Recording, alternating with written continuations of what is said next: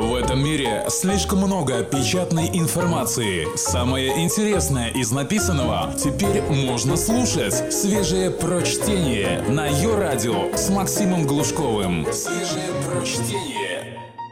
Всем привет! Я хотел записать что-нибудь легкое, но так получилось, что эта статья зацепила меня. Конечно, сотни тысяч просмотров можно накрутить, но вот почти 20 тысяч репостов в одном только Фейсбуке — это что-то да значит. Да и просто очень проникновенная статья, хотя и жестокая. Чего заслуживает Сталин? Текст Андрея Мовчана для журнала «Сноб». Оказывается, меня можно вывести из себя. Ура, я живой. Евгений Грин пишет мне вопрос в комментариях.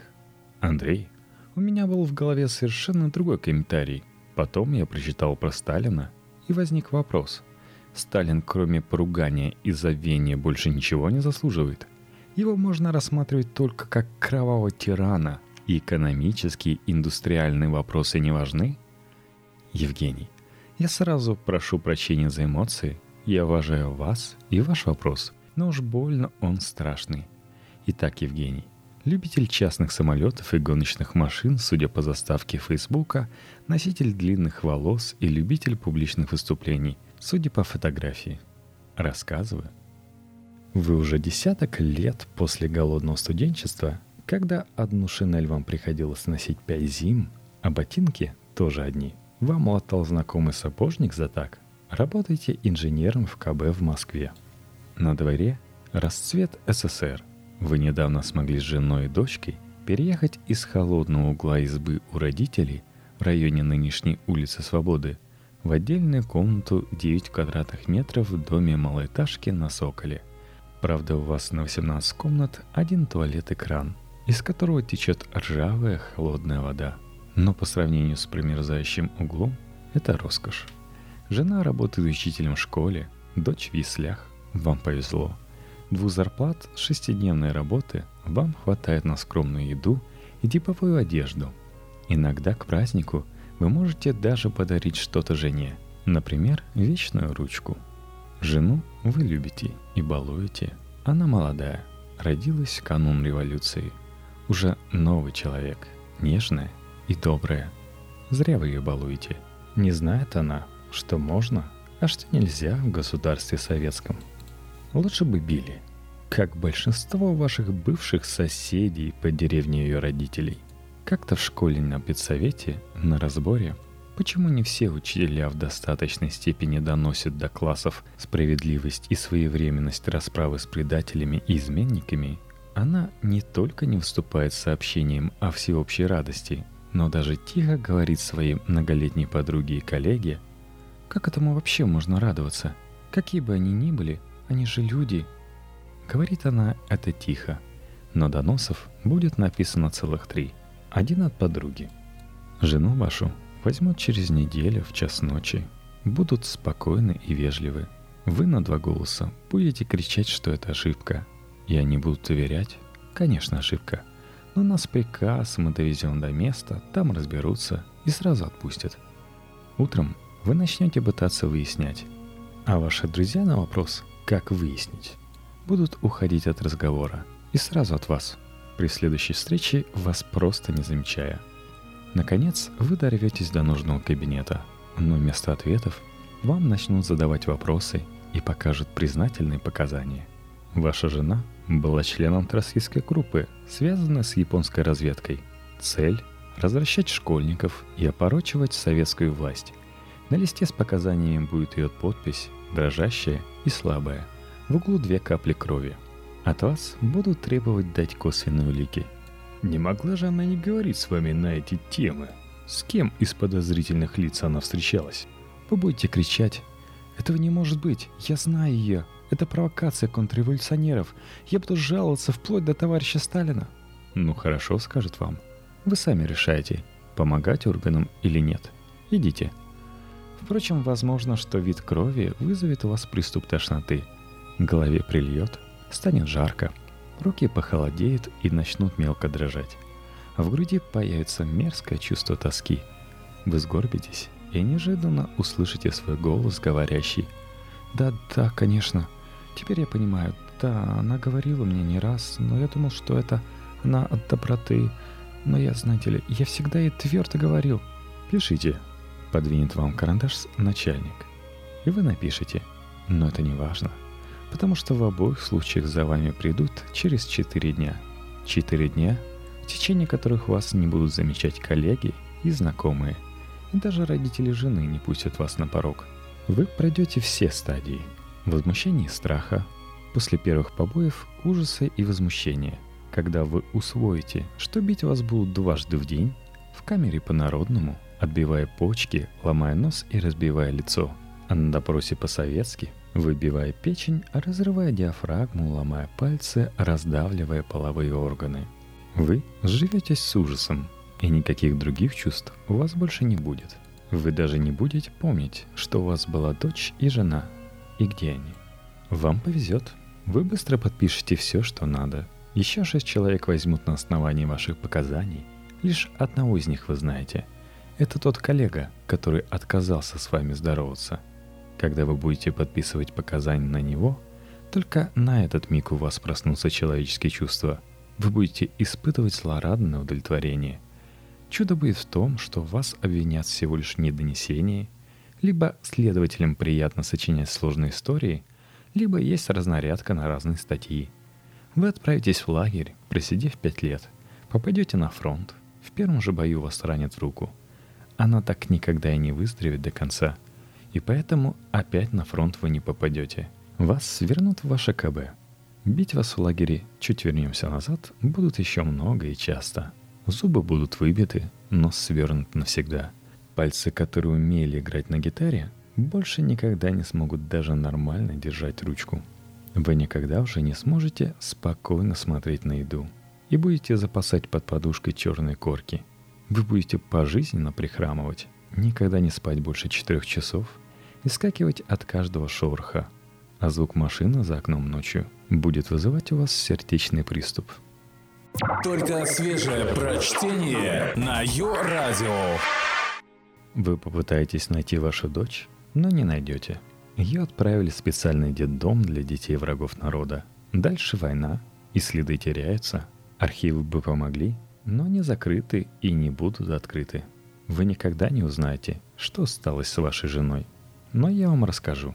Я же все знаю. Вашу жену доставили в приемник, и сразу там же, не дожидаясь допроса, изнасиловали находившиеся в том же приемнике уголовники.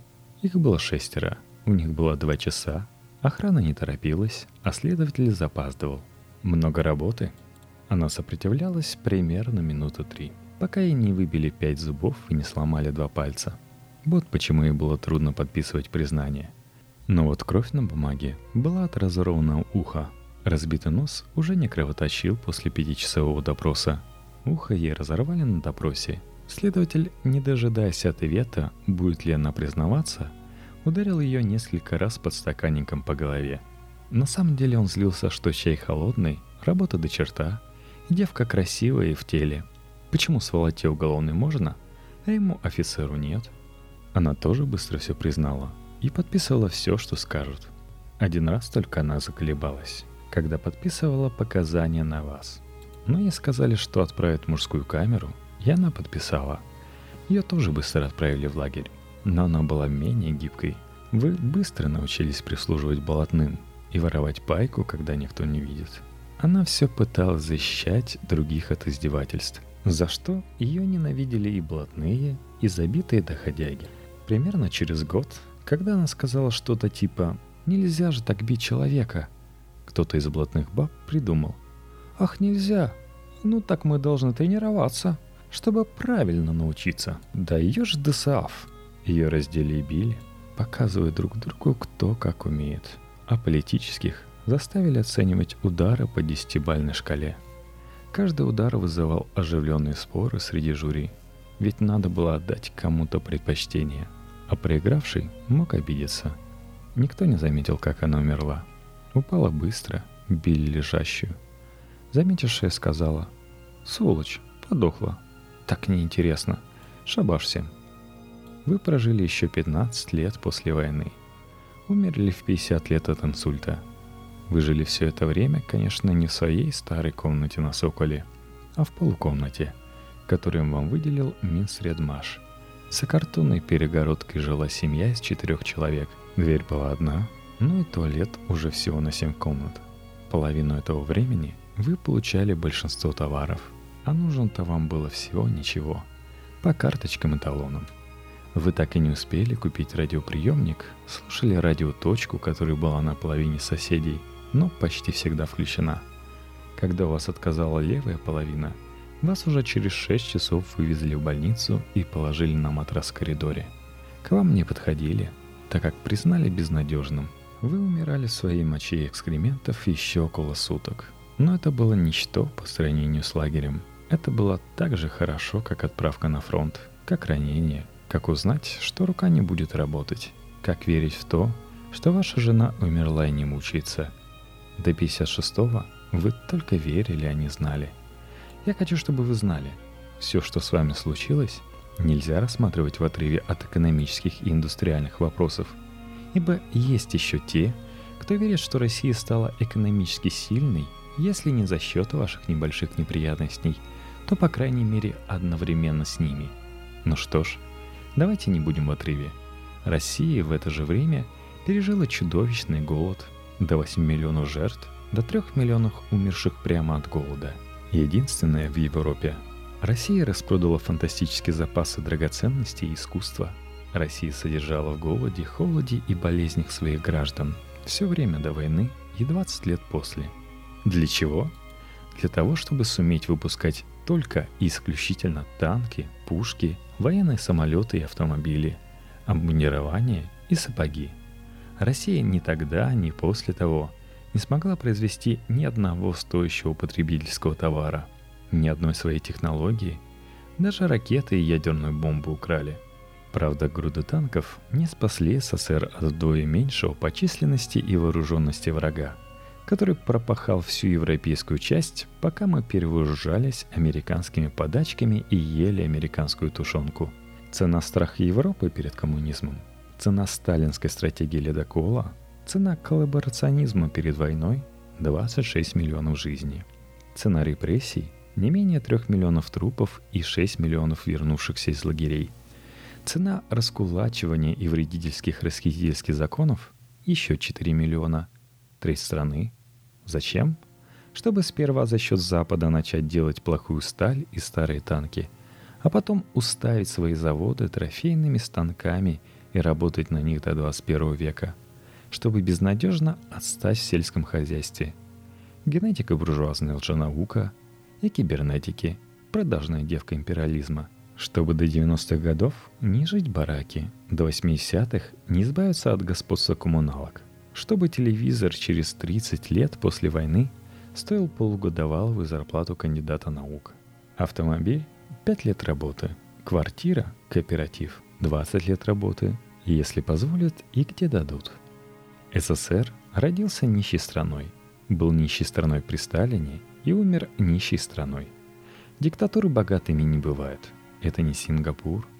Нам нужна десталинизация – это чудовище и спустя 60 лет после смерти продолжает тянуться к нам своими лапами через тех, у кого нет воображения. Надеюсь, у вас оно есть, и вы сможете представить себе. Ваш ребенок наконец уснул, и вы с женой посидели у лампы, на которую накинут платок, стоящий на стуле. Она говорила вам что-то о том, как это жестоко не только наказывать предателей, ну, конечно, иначе никак, я же понимаю – но еще и радоваться казням. Это же средневековье какое-то. Я же учитель истории, я же знаю. Вы еще сказали ей «смотри, договоришься» и смеялись. Вы легли за полночь, еще не заснули, когда услышали шум машины под окном. Машин в то время ездило мало, но мало ли что за дела у людей в городе. Вы не придали этому значения –